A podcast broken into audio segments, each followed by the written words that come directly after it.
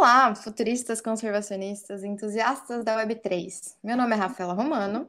Eu sou a Paula Palermo. E esse é o Impacta Podcast, uma série destinada a desbravar as finanças digitais com impacto positivo em parceria com a Celo Foundation.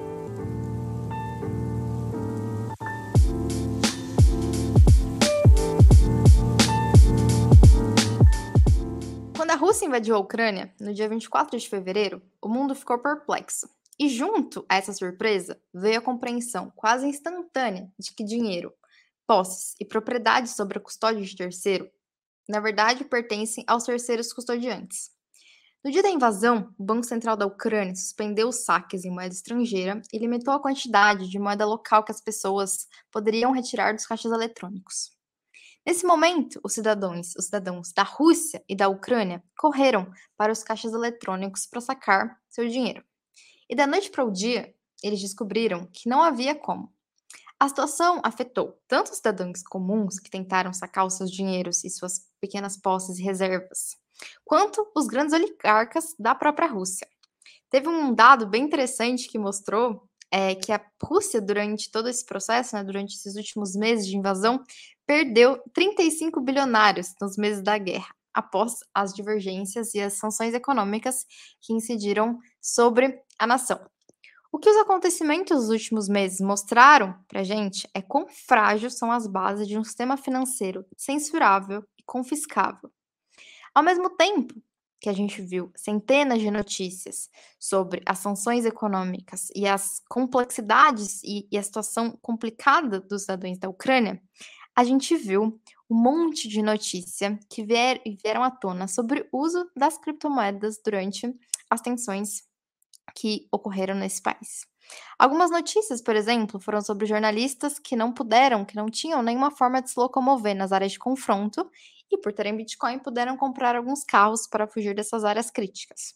O próprio governo da Ucrânia recebeu doações de apoio em Bitcoin, Ether e DOT.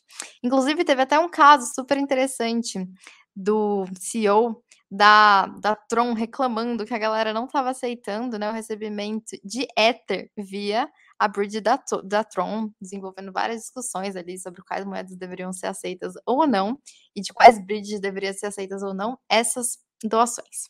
A grande questão é que essa foi uma situação extrema e bem mediatizada que mostra como governos políticos e bancos podem fazer o que quiserem com o dinheiro e apostas populações de acordo com as situações que acontecem.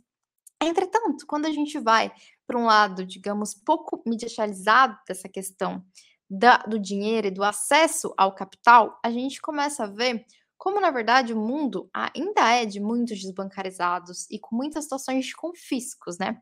Quando a gente vai especificamente para o caso do Brasil, a gente sabe que ainda existem 34 milhões de adultos que são desbancarizados. E quando a gente vai para outra parte que tem acesso aos bancos, muitos ainda são subbancarizados ou são excluídos financeiramente. Que são aquelas pessoas que, mesmo com conta bancária, não tem absolutamente nada para fazer com a conta, porque não tem dinheiro, ou não tem nenhum acesso ao serviço de créditos, investimentos, meios de pagamentos, ou ainda assim seguros e outras formas que garantam a sobrevivência dessas pessoas. O Bitcoin, é, ele aparece, né, a primeira vez no white paper uh, de Satoshi Nakamoto em 2008. E a gente interpreta também como essa moeda alternativa às moedas dos estados, dos bancos centrais, e que são moedas que são descentralizadas. Só que a, a inclusão financeira, ela vem já um pouco antes disso. E a gente tem vários exemplos das moedas sociais que elas apareceram historicamente como uma alternativa possível para poder promover a bancarização de comunidades, famílias e indivíduos que nunca tiveram acesso a serviços bancários. E também a, a, a, o formato de peer-to-peer. -peer. Então, eu empresto para você, é, eu, eu, recebo é, um, juros por isso e você me paga por emprestar o dinheiro. E esse termo de moedas comunitárias e moedas sociais, ele começou a aparecer no ano de 98. E o Quênia foi um dos primeiros países a adotar essas chamadas moedas comunitárias, que elas possuem a função primordial de poder promover serviços descentralizados e independentes de instituições financeiras. E assim como prover sistemas de incentivo para que o dinheiro se mova dentro das comunidades, assistindo e, a, e, assessorando os pequenos comerciantes e aquelas mercearias de bairro, em vez da gente ir num grande distribuidor ou numa grande cadeia de mercados. Isso também com que hoje muitas fintechs usam o sistema de cashback. Então, esses bancos comunitários já tinham esse sistema de cashback há um tempo atrás. E o M-Pesa, ele é historicamente um dos pioneiros. Ele foi um banco digital criado em 2007 e foi o primeiro a operar como serviço bancário para celular. Ele atraiu 10 milhões de clientes em três anos, representando 11% do PIB do país, que é referente a 45% da população adulta. O M-Pesa ele surgiu antes do Bitcoin e já estava colocando em prática o que estamos experienciando hoje em dia no tema de transações descentralizadas e também mobile. Existem dois aspectos assim que eu acho que vale a pena serem citados aqui, né? Um é que realmente essas moedas, né, em alguns dos países tiveram, eh, não essas moedas, essas tecnologias de transações econômicas via celular tiveram uma grande adoção nesse país e nessas regiões, porque, como a gente já sabe, várias pesquisas já mostraram, existem mais pessoas com acesso ao celular do que a própria água potável no mundo, né? Mas a gente também vê o processo de adoção do próprio Bitcoin sendo feito em países que têm realmente um cenário econômico, um cenário político complicado, né? Quando a gente vê a lista dos países com maior adoção do Bitcoin, a gente tem Vietnã, Índia, Ucrânia, Paquistão, Quênia e Nigéria liderando ali realmente o processo de adoção do Bitcoin, né? Então a gente começa a ver, quando a gente olha para o tema da inclusão financeira, como as moedas sociais e o próprio Bitcoin têm uma adoção escalada e incentivada exatamente por esse processo de inexistência de soluções, né? Porque muitas vezes esses, esses locais né, não tinham agências bancárias para a galera abrir conta. Realmente o celular era a única forma através das quais existiam qualquer possibilidade de acesso. E o que a gente está vendo agora é realmente um processo de evolução dessa inovação que é dirigida pela necessidade da inclusão financeira dessas populações. E o Quênia, eu adoro muito o exemplo né, do Quênia, porque hoje em dia ele é um dos maiores hubs de startup que tem soluções de fintech, mas essas soluções do MP-ESA, dessas primeiras moedas né, de telefone, elas foram muito interessantes. E hoje em dia, até essa questão de você não poder ter caixa eletrônico, não existe infraestrutura bancária física, não existe uma agência bancária que você pode pessoalmente retirar dinheiro. Tem algumas startups que estão trabalhando com agentes é, bancários descentralizados. Então, são pessoas que, através do aplicativo de celular, elas podem servir como um agente bancário. Então, você pode vir para mim, me encontrar e eu posso te dar dinheiro vivo na mão. E, e, e esse, esses mecanismos, eles são também dentro de inovação social e inovação financeira social, e como o caso do Quênia, já trouxeram aí a inovação digital financeira que a gente está vendo ser revolucionada pelas criptomoedas. E o Brasil ele não fica para trás quando a gente fala de moedas sociais e tecnologia. A gente tem vários exemplos e o Banco Palmas de Fortaleza é um dos principais é, casos de bancos comunitários e atualmente a gente possui uma rede brasileira formada por 103 bancos, inspirados nessa metodologia criada pelo Banco Palmas, esse pioneiro no Brasil, e que estão de acordo é, com o termo de referência e o marco teórico conceitual criado pelo nosso primeiro exemplo Made in Brasil. E os próprios protocolos de DeFi, se a gente de DeFi, né, quando a gente fala de finanças descentralizadas, se a gente pensar, eles justamente fazem isso. Eles, é, eu posso depositar meu dinheiro e eu posso receber uns juros em relação ao meu dinheiro depositado. E quem pega esse dinheiro emprestado tem que pagar uns juros, mas ao mesmo tempo essas pessoas ela estão com o dinheiro no momento que ela não tem. Então quem tem o capital ele vai querer cobrar para poder antecipar o capital para alguém, e quem precisa de capital vai querer pagar para poder receber uma, uma função financeira que ela não pode ser feita agora. E para poder pro, proporcionar esses sistemas de lend, de borrowing centralizados, é, a gente vê grandes pools e grandes protocolos acontecendo. Então, isso está conectando quem possui dinheiro em excesso com quem precisa de recurso imediato. E agora a Rafa também vai contar um pouco para a gente como que a DeFi, é, esses, esses mecanismos e esses protocolos entram na discussão de, de bancarização e também de, de finanças centralizadas. Sim, um aspecto que eu sempre achei curioso, né, e que talvez seja muito evidente para algumas pessoas e muito pouco evidente para outras pessoas, é que muito se fala de queria ter entrado no Bitcoin antes. Mas existe uma versão que eu acho que deve ser tão comum quanto, mas muito menos falada, que é queria ter tido dinheiro para entrar no Bitcoin quando eu conheci, né? Que é o fato de que, cara, que, que adianta você ter acesso às tecnologias e assets que vão ter um desempenho super interessante, super acreditar nesses assets, se você não tem, sim, 10 reais para investir no ativo, porque isso realmente é a realidade de muitas pessoas, né? No meu caso, especificamente, quando eu conheci Bitcoin, eu estava ali no mestrado e era isso, era sobreviver com uma bolsa de R$ 1.500 em São Paulo. É impossível você pensar e realmente investir grandes quantidades quando a sua realidade é de determinadas formas, né? Hoje, felizmente, assim, realmente o Bitcoin, hoje não, né? O Bitcoin sempre foi fracionado, né? Qualquer pessoa pode investir 10 reais no ativo, mas existe uma questão que é como acessar esses capitais, né?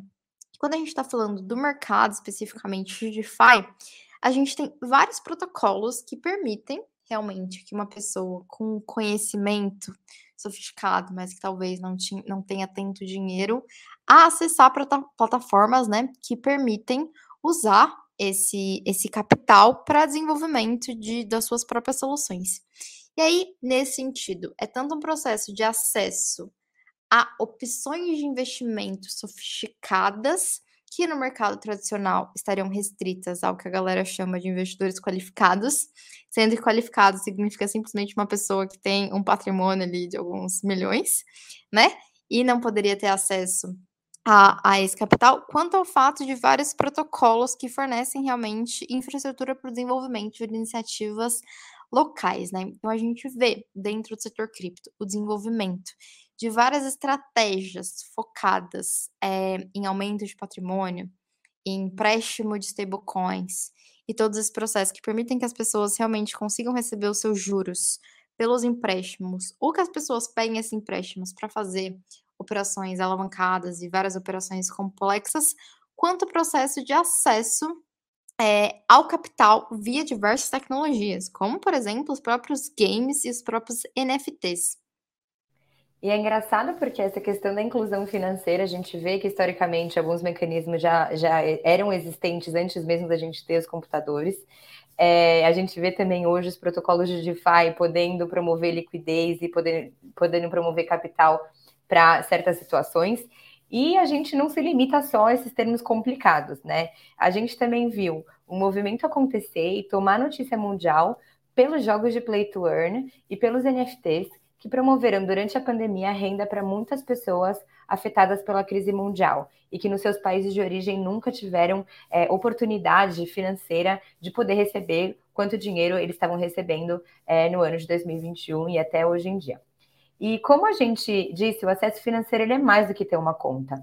Enquanto o Bitcoin ele permite uma alternativa incensurável, global e deflacionária, ainda tem uma questão.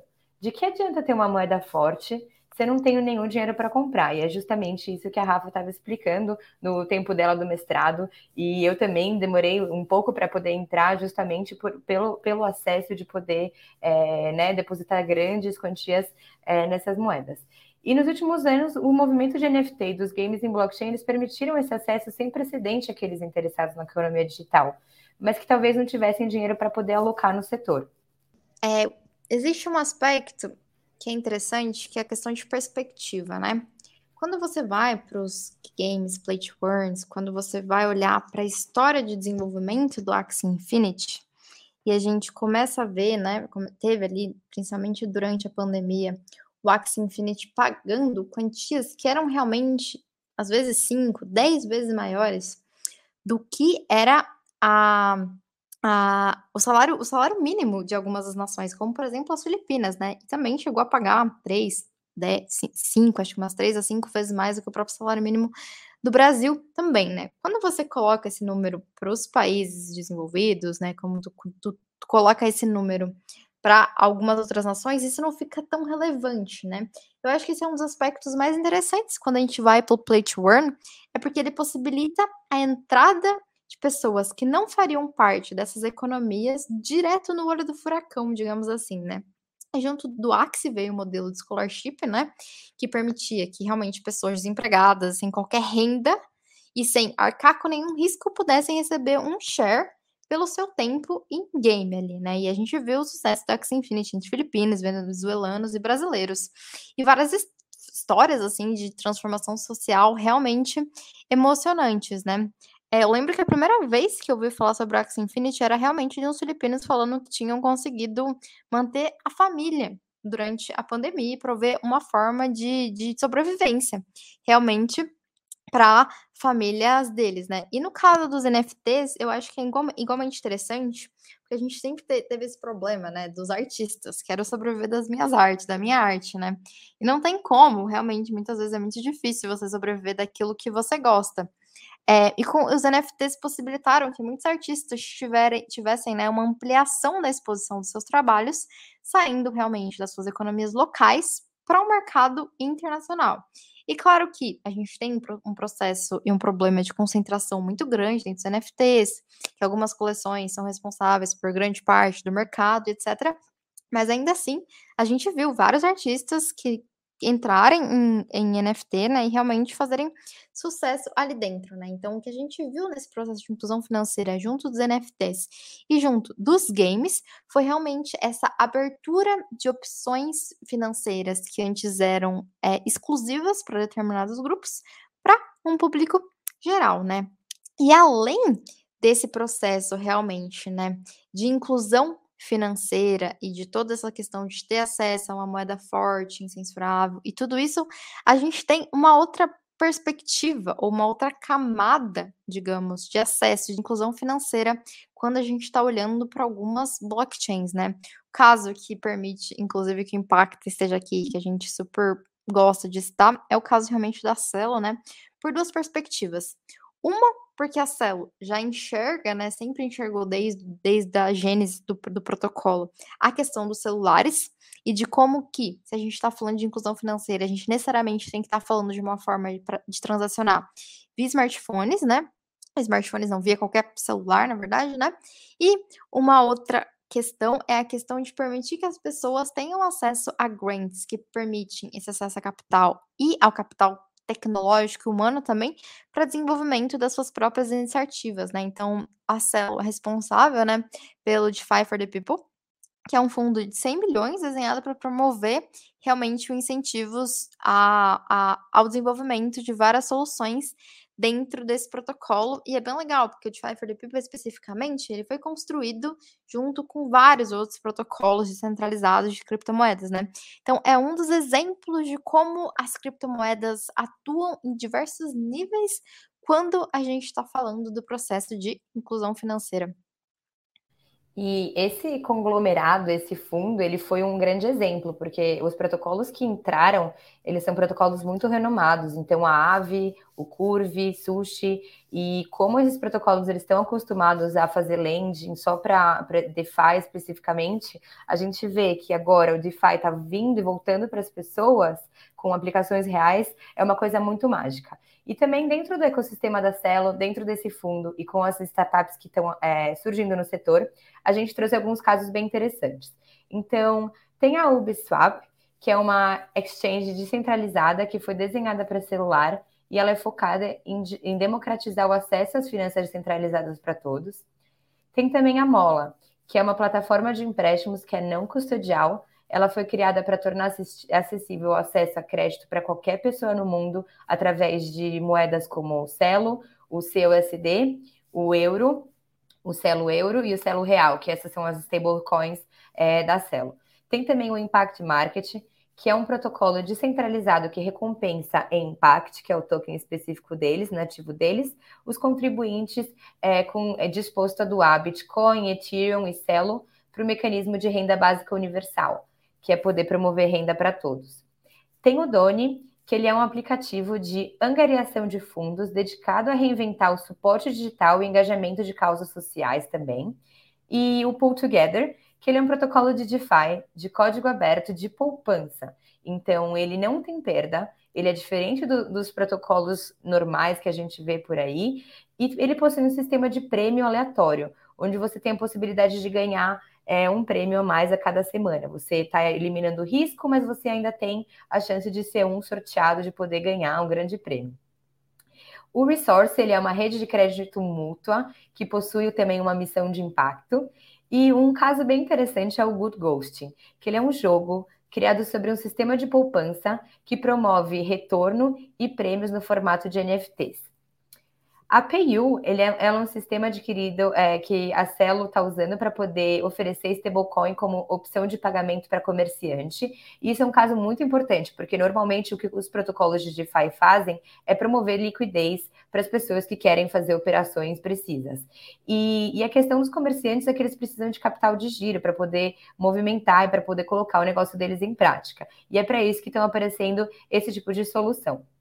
A Cotani Pay, ela também permite que, é, que as fintechs, blockchains e, e aplicativos descentralizados se interagem, se, se integrem com pagamentos locais na África. Ela tem seu foco principal em serviços on-ramp e off-ramp, que é poder né, usar cripto e usar fiat, e ele está viabilizando a integração através de API segura que suporta esses protocolos de empréstimo, de poupança, de câmbio, e aplicações centralizadas dentro de outras soluções que inovam através da transferência de valor. Dentro é, do peso, do M-Pesa, de todas as moedas que apareceram na África, tem também a Pesecha, que é um mercado digital de empréstimo que conecta as, as pequenas e médias empresas com capital de giro acessível por meio de financiamento produtivo. Outra parte legal é que a empresa é fundada por Hilda Moura, que também é mais uma mulher aí no setor. A Dunia Pay ela está trazendo o stablecoin para o oeste da África, promovendo ainda 8% de retorno em juros. E como a gente viu essa, essas soluções, né? É, as soluções como a Cotane Pay, o M-Pesa e esses serviços mobiles de, de pagamento que são dos mais antigos para os mais novos, a gente vê como que essas moedas estão interagindo com casos reais e promovendo opções financeiras para pessoas que nunca tiveram acesso a bancos. E, e hoje a gente vai chamar uma dos nossos casos preferidos, que é a Tanay Reis, a fundadora do A Moeda, que ela vai contar melhor para vocês, mas ela conseguiu promover capital de giro para pequenos comerciantes através do mercado asiático. Então, por favor, é, recebam hoje a Tainá. Oi, Tainá, bem-vinda no Impacta Podcast. É um prazer ter você aqui com a gente. Você é uma líder né, no espaço de blockchain, você é brasileira, foi eleita pela Forbes como uma das 12 jovens mais inovadoras para assistir e acompanhar, e é um prazer ter você aqui hoje com a gente. Então, por favor, se apresenta, conta um pouco dessa trajetória, quem você é e como você chegou nas criptomoedas. Primeiro, muito obrigada por estar aqui, mulheres maravilhosas, Rafa, Paula, é um prazer enorme né, poder compartilhar né, um pouquinho né, da história, que é uma jornada né, que nós mulheres né, em blockchain, cripto, não é muito fácil, né? então é bom né, encontrar e poder né, se apoiar nessa jornada. Então, muito do, da minha vida né, é dedicada ao impacto, é onde eu encontro o meu propósito, o meu coração, né, desde criança, né, meu pai me deu meu primeiro computador quando eu tinha um ano de idade, e as primeiras coisas que eu fiz foram, coisas relacionadas, né, quando eu cresci, 12 anos, já fazendo coisas relacionadas a projetos sociais, né, trabalhava com o governo a partir de é, microcrédito para produtores rurais, né? ele criou o Pronaf, então sempre me levava para as cooperativas, para as aldeias indígenas, e aquilo sempre me encantou, né? poder usar a tecnologia como ferramenta é, para fazer o bem e multiplicar o bem. Então eu cresci com isso no meu coração, né? E hoje tudo que eu faço, né, é voltado ao impacto, principalmente para as mulheres, né? Eu vejo que muito do crédito, né, que ele oferecia naquela época desde aquela época, né, o machismo predominante no Brasil era muito difícil e ainda é difícil, né, as mulheres acessarem, principalmente na área rural, o crédito, um crédito justo, né, algo e que é algo que vai além do crédito também, ensinar, né, educação financeira no nosso país quase falar que não existe, não é bem atrasada, né? Então tem várias coisas e a partir de tecnologia possibilitou isso. Então eu construí a moeda hoje é um, são um conjunto de empresas, né, um ecossistema para que eu fui vendo a dificuldade, poxa, tem a dificuldade do crédito, vamos lá captar né, um fundo e vamos priorizar as mulheres, dar o dinheiro primeiro. Eu falei para meu pai que quando eu crescesse, né, ele veio fazer diferente, né, que as mulheres não iam precisar de toda essa burocracia papelada e tudo, ia ser muito mais fácil. Então, vamos lá, eu senti a dificuldade né, da educação. Falei, ah, vamos montar uma Moeda Academy porque a gente consegue né, trazer empreendedorismo, trazer nichos de mercado, né, fazer essa questão de pensar diferente né, na área rural, trazer essas ferramentas que ficam, às vezes, né, presas ali no mundinho, o eixo Rio-São Paulo, startups. então, vamos trazer isso para o pessoal que precisa. E, né, enfim, uma série de coisas. Aí veio a pandemia, a comercialização, a gente investiu nos produtos, agora tem o café, tem a cerveja, não pode ficar parado na prateleira, vamos vender online. Aí vieram os NFTs, ah, vamos empacotar tudo isso para poder o pessoal poder investir na Amazônia em um clique. Né? Então, facilitar a vida das pessoas que querem ajudar. Né? Eu sempre né, vou tenho falado muito com universidades ultimamente, eu falo, e faz sentido continuar investindo na Bolsa de Valores e tudo, ou vamos investir na Dona Divina, na Dona Maria, na Dona Silvia, em cooperativas e multiplicar essa abundância, né? Então eu vi cada vez mais os, os jovens, né? Eu dei aula de NFTs para meninas de 10 anos de idade. e eu falei, como é que eu, né, como é que a gente traz o jovem? E eu falava, não, dá, dá para fazer um NFT da sua arte, e se você vender o NFT da sua arte, você pode agora li linkar com um projeto social.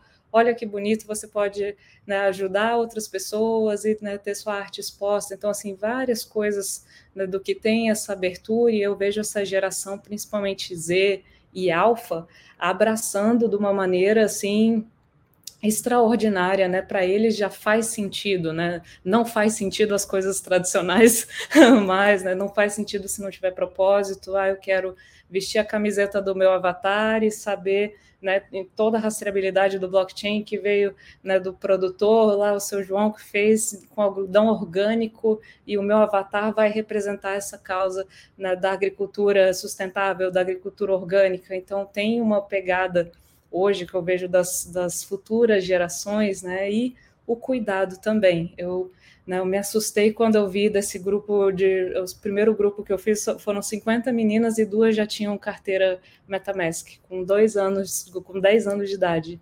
Então você imagina a minha preocupação com a segurança, né? Ai, tá vulnerável ali em tudo. Então vamos pensar agora em estruturar a moeda, né, o aplicativo de forma simples, mas para que o pai tenha também esse cuidado. Vamos ensinar os pais né, que essa garotada está jogando jogos que não são jogos que nem a gente jogava antigamente. Hoje os jogos têm moedinhas né, que valem dinheiros e elas estão perdendo e ganhando dinheiros, estando vulneráveis também. Então, assim, muita coisa né, do que a gente tem pensado hoje, ah, essa jornada, como fazer um banco para a nova geração, como fazer um banco pensando em ativos de impacto e propósito, e foi isso tudo que é a moeda hoje provar né, que é possível, sim, você investir, você ter o retorno financeiro e o retorno de impacto. Então, são cinco anos já dessa jornada, vários projetos maravilhosos que a gente já rodou, já provou que dá para fazer, e agora só expandindo, né, com, com toda, toda essa abundância, né, todo, todo esse trabalho maravilhoso, não só no Brasil agora, mas várias regiões da América Latina e só crescendo. Nossa, eu fiquei um pouco chocada aqui com saber que a criançada de 10 anos já estão com essa MESC ali. E é curioso, porque às vezes o pessoal da, da minha idade, assim, já ainda fica meio, ah, mas o que, que é isso? E é muito interessante como as crianças, né, e os adolescentes, eles são muito mais abertos, né? E acho que é um pouco da questão de não ter medo, talvez, né? Tipo, ah, não tenho muito o que perder, por que não, né? Por que não vou mexer? Por que não vou clicar? Por que não, né? E quando você não tem esse, esse pé atrás, assim, a sua chance de ir brincar ali, né? Brincar e descobrir sempre é, é, é mais fácil, eu acho, né?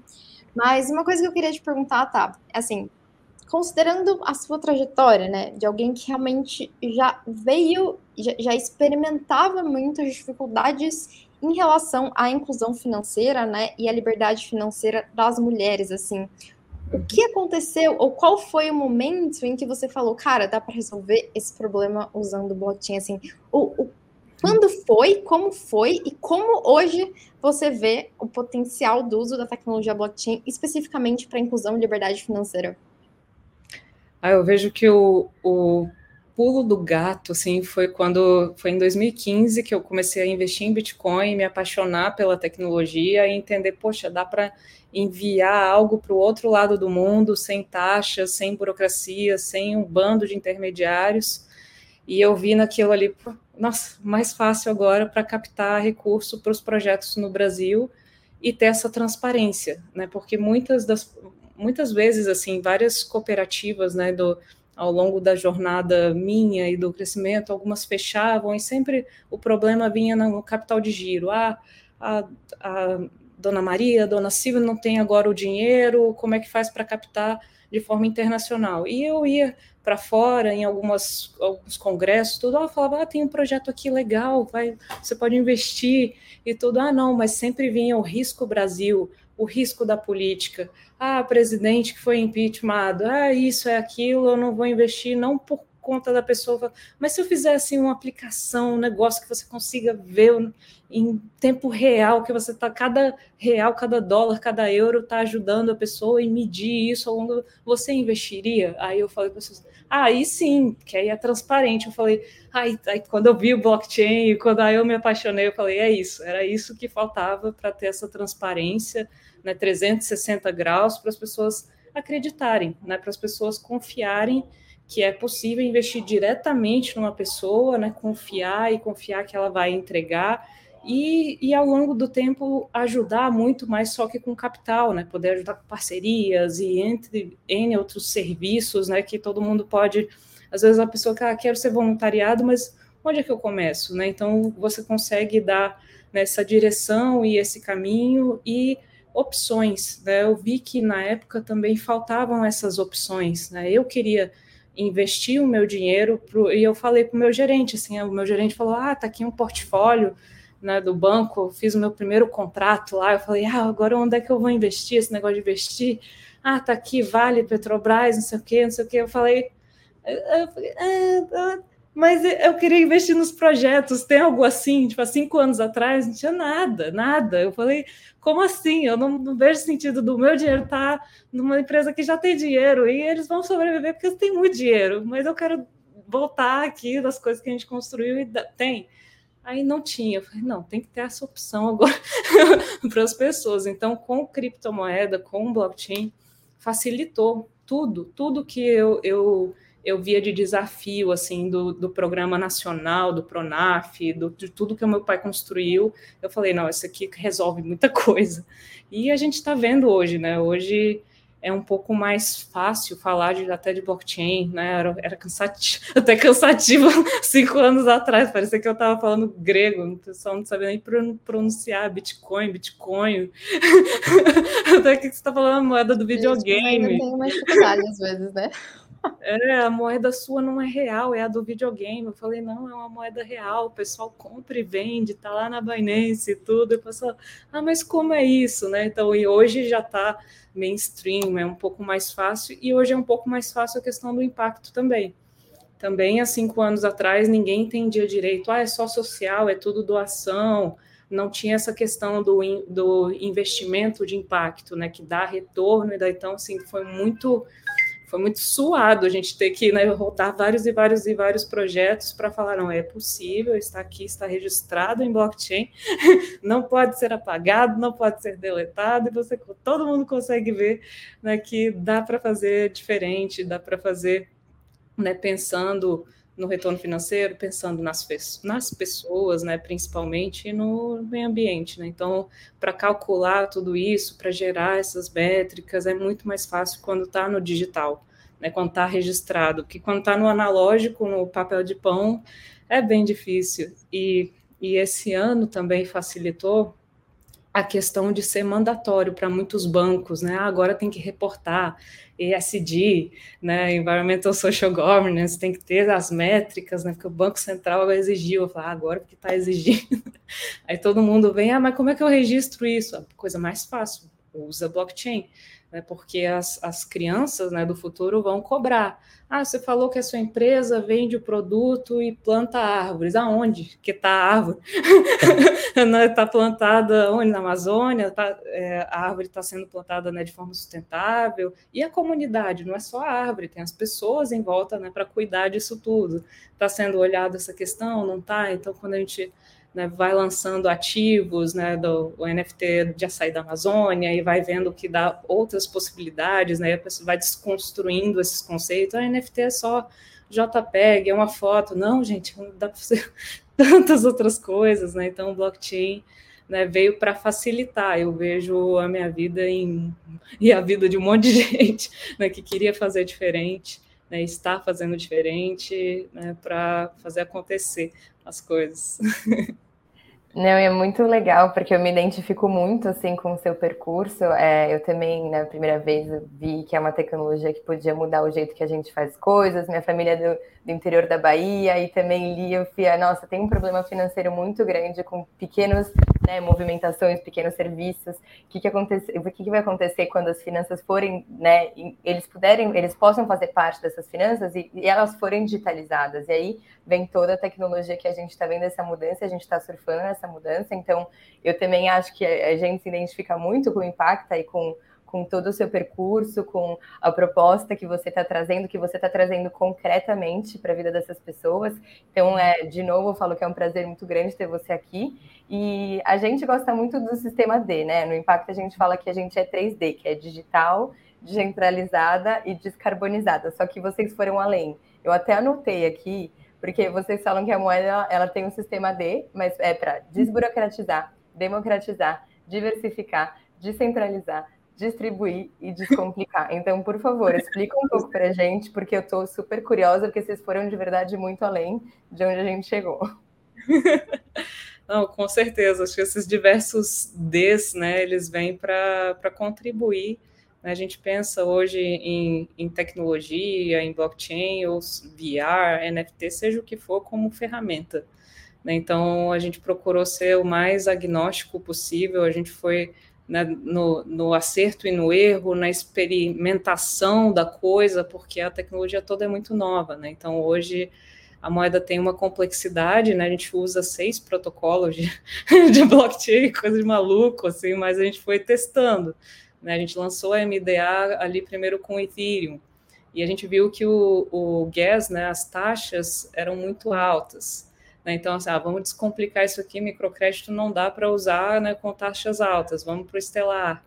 Aí do Estelar a gente criou a stablecoin, né? E da stablecoin a gente viu que precisava ter o reais ali, porque Dona Maria, Dona não ia entender que, que era que calcular valor de MDA com volatilidade do Bitcoin, com, enfim, aí precisava para ter essa adoção, né, mais massiva que alguma coisa para parear o real a gente utilizou o protocolo do Estelar. Então aí a gente viu que não, para registrar os projetos agora, né, toda a jornada né, da cooperativa, como é que a gente construiu, fez a cerveja de Baru, como é que foi pensado, né, a Bárbara Somalia que fez a, a receita do Baru até chegar lá na distribuição com a Luísa, outra cervejeira maravilhosa que fez, da dádiva que fez né, as embalagens. Né, como é que a gente registra tudo isso e cuida da LGPD, dados sensíveis, nem tudo pode estar publicamente no blockchain. A gente utilizou o Hyperledger Fabric da IBM, né, que tem a parte privada, então CPF, está tudo protegido, e a parte pública.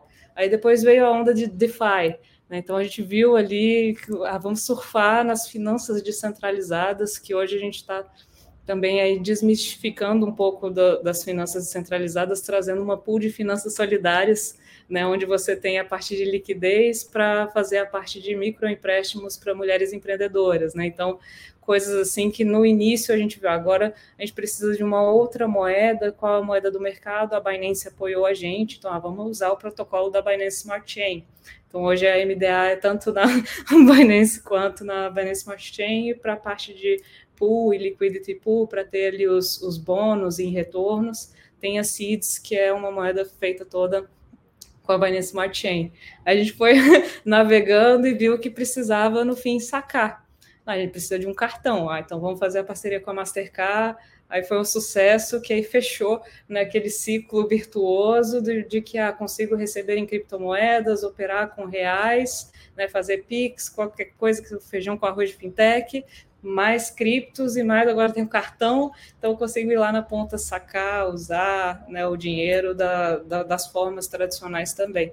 Então, todas essas tecnologias né, combinadas, e agora o NFT, a gente viu o boom dos, dos NFTs, né, para fazer, ah, como é que a gente faz acontecer com NFT? Tem que simplificar também. Então a gente ah, vamos Polygon, porque Polygon né, menos agressivo para o meio ambiente, menos taxas, então a gente consegue né, ajudar, a gente tem uma, uma, uma, parte de criar o seu NFT com a causa. Né? Então cria o NFT e associa a um dos projetos, a uma do, dos DeFi pools de, de finanças solidárias, né? Então, assim, para fazer essa parte de educação, quero mintar meu NFT, como? né, e vai, tem uma jornada para isso também, e ter os NFTs de investimentos de impacto. Né? Então, várias coisas dessas, né, do que a gente foi construindo, desconstruindo, descomplicando, desburocratizando para todo mundo poder investir num projeto em três cliques, né, para ser a coisa mais simples, assim, não tem que pensar o mínimo é cinco reais. Eu falei, gente, é mais barato que um café no aeroporto. tipo, não, não, tem que testa, vai, testa, põe cinco reais, vê se dá certo, o que você acha. E a experiência de usuário também, que foi assim crucial. Hoje o aplicativo da moeda ele mais se assemelha a um game do que a um banco.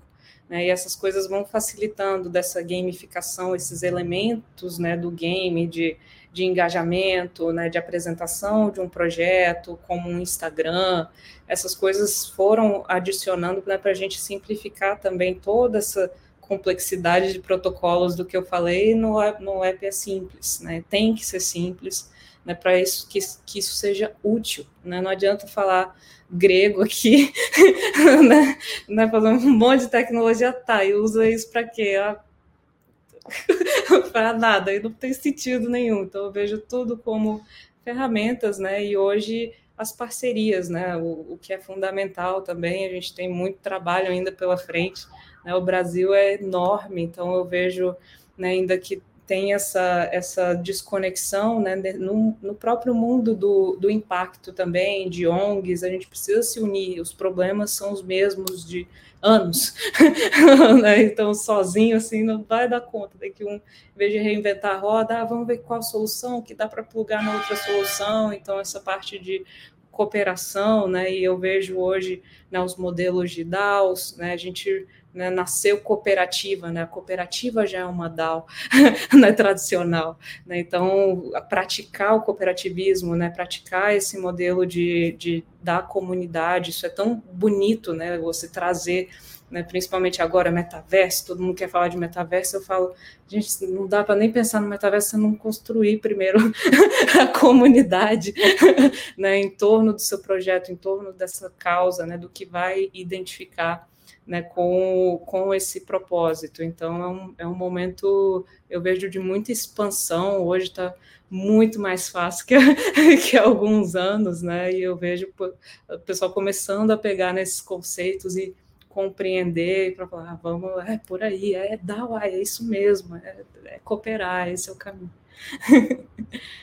Nossa, super legal. Nunca tinha pensado nessa ideia né, de cooperativas como DAO, mas realmente são é a, a real gênese né, desse é. processo de organizações autônomas descentralizadas, né? Realmente é o que, o que fundou desde sempre as organizações, né? Já mas, aí. Não, sim, muito legal. E uma coisa que eu queria perguntar, que é até uma curiosidade que eu sempre tive, assim, né? É, como vocês começaram ali, né, do, em 2015 especificamente, eu sei que vocês pegaram o boom de uma coisa que hoje o pessoal às vezes não é critica, né? Mas assim, vocês foram um dos projetos que sobreviveram às ICOs, né? Vocês foram um dos projetos que conseguiram aproveitar esse boom e conseguiram, a partir disso, estabelecer o caminho de vocês, né? E continuar, bem como você falou, aproveitando cada uma das tendências que foram vindo, né?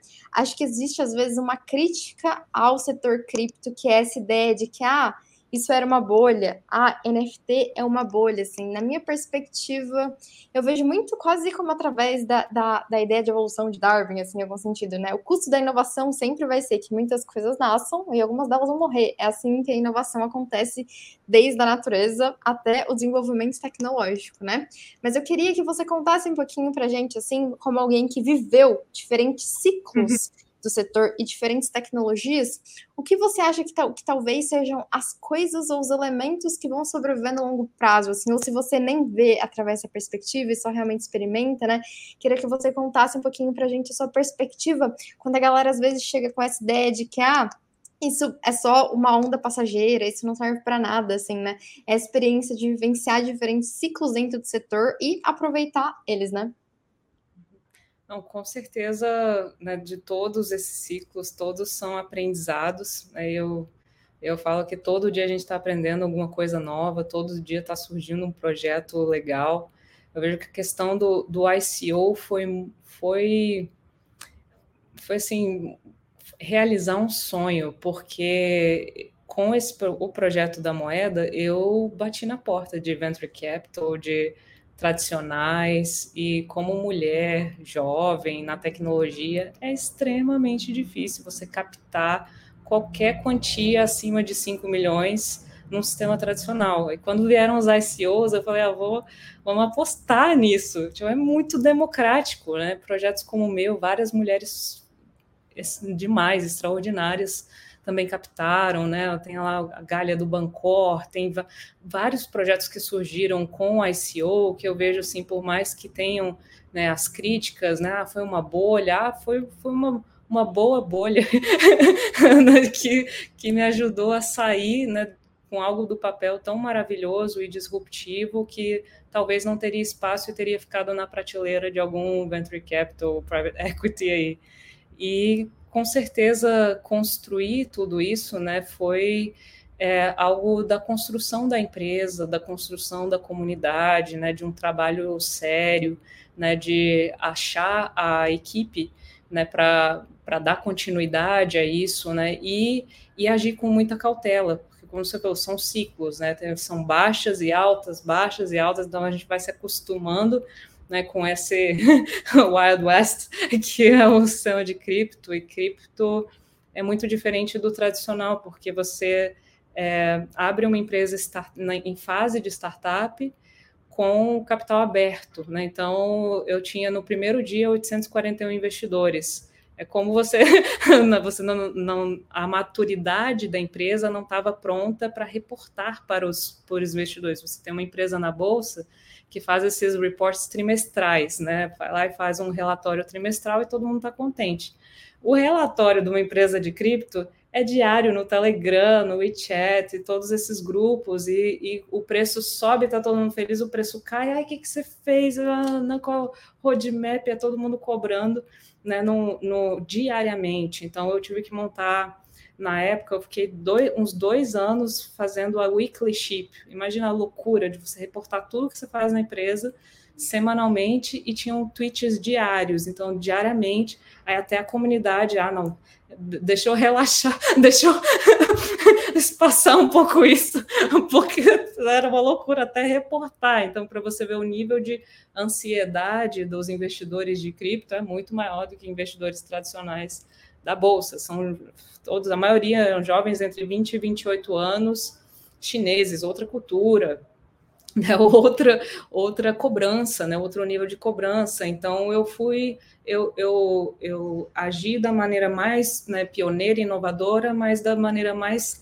tradicional ao mesmo tempo, montando uma empresa, montando a estrutura, indo atrás dos reguladores. Eu fui uma das primeiras pessoas lá em 2017 no Congresso que teve a votação. Eu falei, eu quero ser regulada. Aí todo mundo me olhou assim, não é hora de. Eu falei, eu quero ser regulada, porque eu quero sair desse limbo aí dos piramideiros.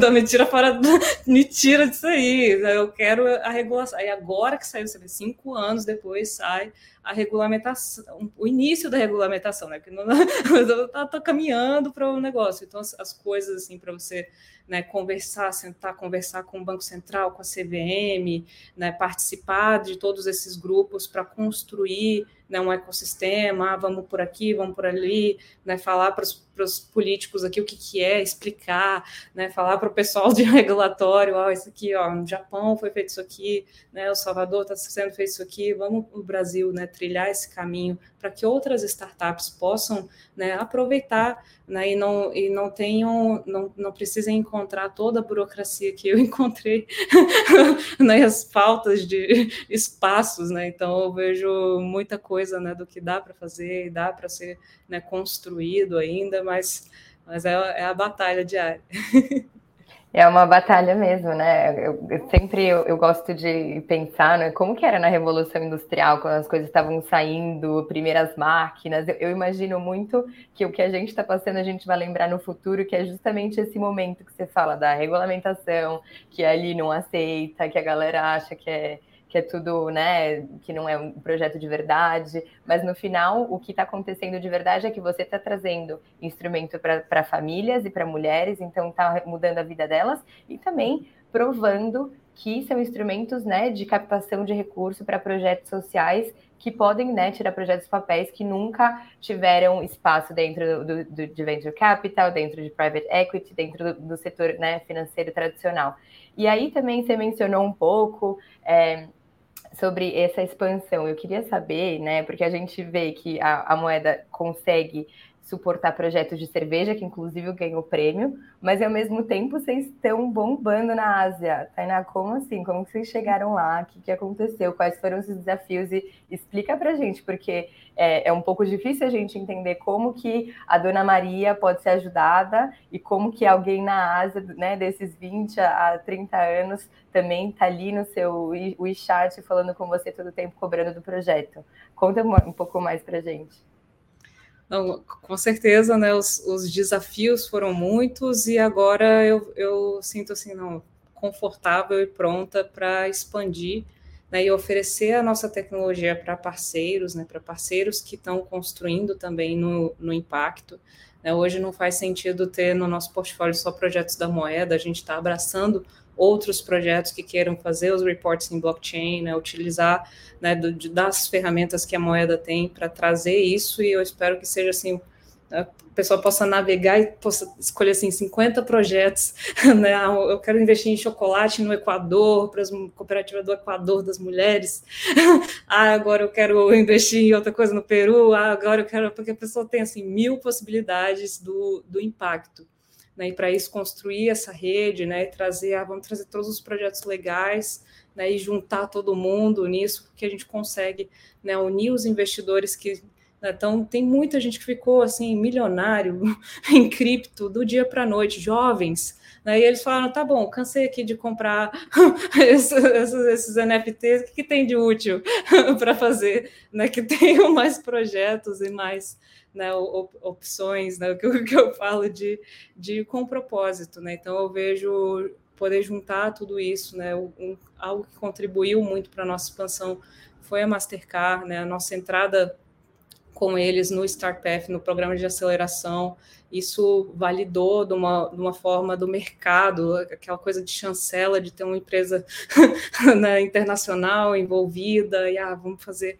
juntos, né? Vão fazer NFTs, vão fazer outras coisas. Então, várias é, essa validação né, do, do mercado tradicional veio com o tempo, né, veio com muita entrega né, da gente, tanto a entrega do ponto de vista tecnológico quanto a entrega do impacto.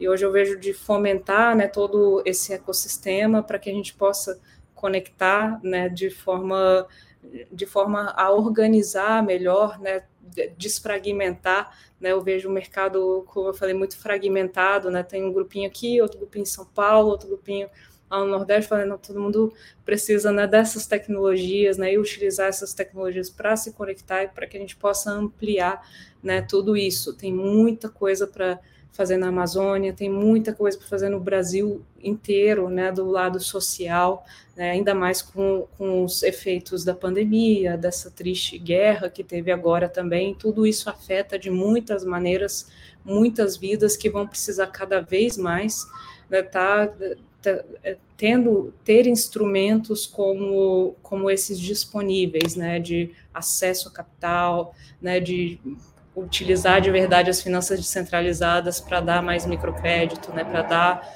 educação. E essa nova geração que eu vi também colocar ela já nos, nas trilhas do propósito e empresas hoje que eu vejo, também nessa expansão que vem me procurando, ah, tá, quero entrar no metaverso, me ensina, como se fosse uma porta, né?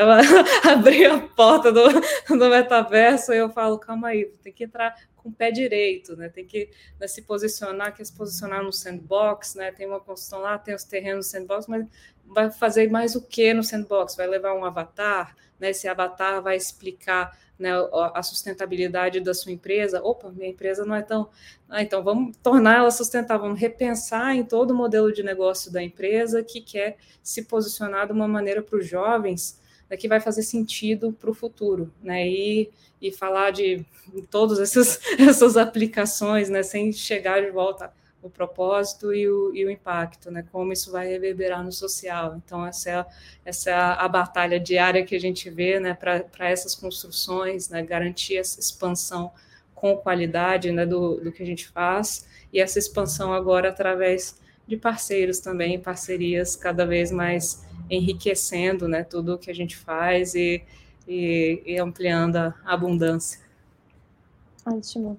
Tá, e todo mundo sempre quer saber o preço do Bitcoin em 2030, mas a gente sempre pergunta para os nossos convidados um pouquinho além, que é como o mundo vai ser em 2030? O que você imagina que a gente vai ter mudado ou que vai estar igual? Quais são as tecnologias, assim? O que você vê o mundo em 2030? Se você fechasse os olhos e tentasse imaginar, o que veria a sua mente? Nossa, 2030 é bastante tempo, mas... Está próximo. É logo aí.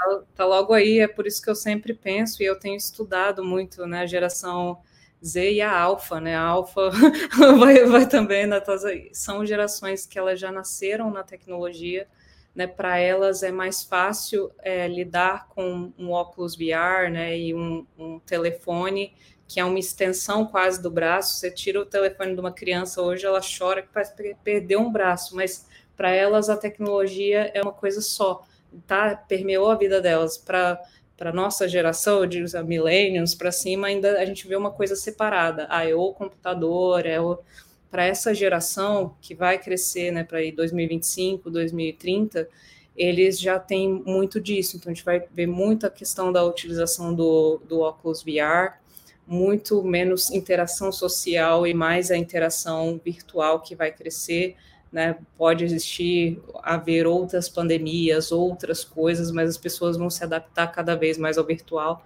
Vai precisar trocar muita coisa do que a gente pensa sobre educação hoje, né? Você educar uma criança, você vê que, que as crianças são, o pessoal fala, ah, hiperativa, não, mas é que elas estão muito, muito à frente. Então vão vir os jogos educacionais, né? E as educações voltadas para o futuro e para os empregos do futuro eu vejo muito que a China treinou assim uma força de trabalho. Às vezes o pessoal fala, ah, o povo da China é porque é trabalho barato e tudo, mão de obra barata. Não, é mão de obra especializada, né? Se pegar uma pessoa para soldar um painel solar, você não, não acha no Brasil, para dar manutenção num, num painel solar, para consertar as coisas, então você não tem faculdades específicas de energias renováveis, é muito pouco, é um curso de MBA, mas assim, tem, a gente né, tem, saiu acho que uma reportagem da Piauí, a gente tinha né, pessoal, né, mais advogados do que, né, mais, mais pessoas na educação física do que físicos, né, então assim, a gente precisa formar pessoas para o futuro, né? E eu acredito que o óculos venha para ajudar muito nessa educação do futuro também. E, e é mais fácil, né? O, o, próprio pessoal da Microsoft com o HoloLens, eles já estão muito avançados. Você treina uma pessoa para soldar um painel solar com o óculos em cinco minutos, enquanto não vai precisar de um. Então, assim, se a gente vai trocar toda a matriz energética, né? E a hora que a gente, que todo mundo acordar para mudanças climáticas, vai precisar treinar muito rápido as pessoas e vão usar o óculos para isso. Então, eu vejo em 2030 as pessoas mais conscientes porque elas vão sentir na pele. né, as mudanças climáticas, as coisas acontecendo com uma periodicidade cada vez maior e as pessoas se preocupando em mover o capital para a direção certa. Né? Então, ISD, esse sistema de impacto, vão ficar cada vez mais obrigatórios e mandatórios, e as empresas que não pensarem nisso vão sair do mercado totalmente porque não vai fazer sentido para as gerações alfa investir em algo que está destruindo o futuro delas. Então, assim, paciência, elas vão rodar. Então, eu espero que até 2030 todas acordem, né?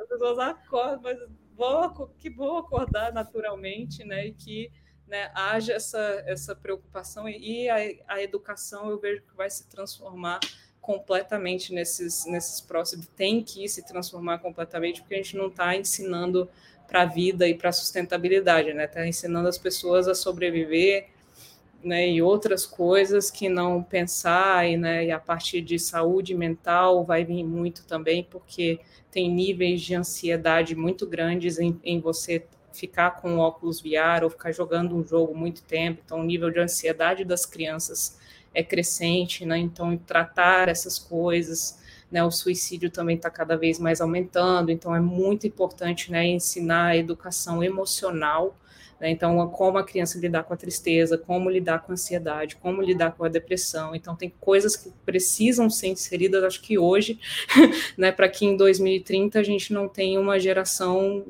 né, enlouquecida com algumas tecnologias também, né? Que tem os dois os dois lados, né? Isso pode para a cabeça também, né? É importante ter o virtual e brincar na grama, na sujar o pé.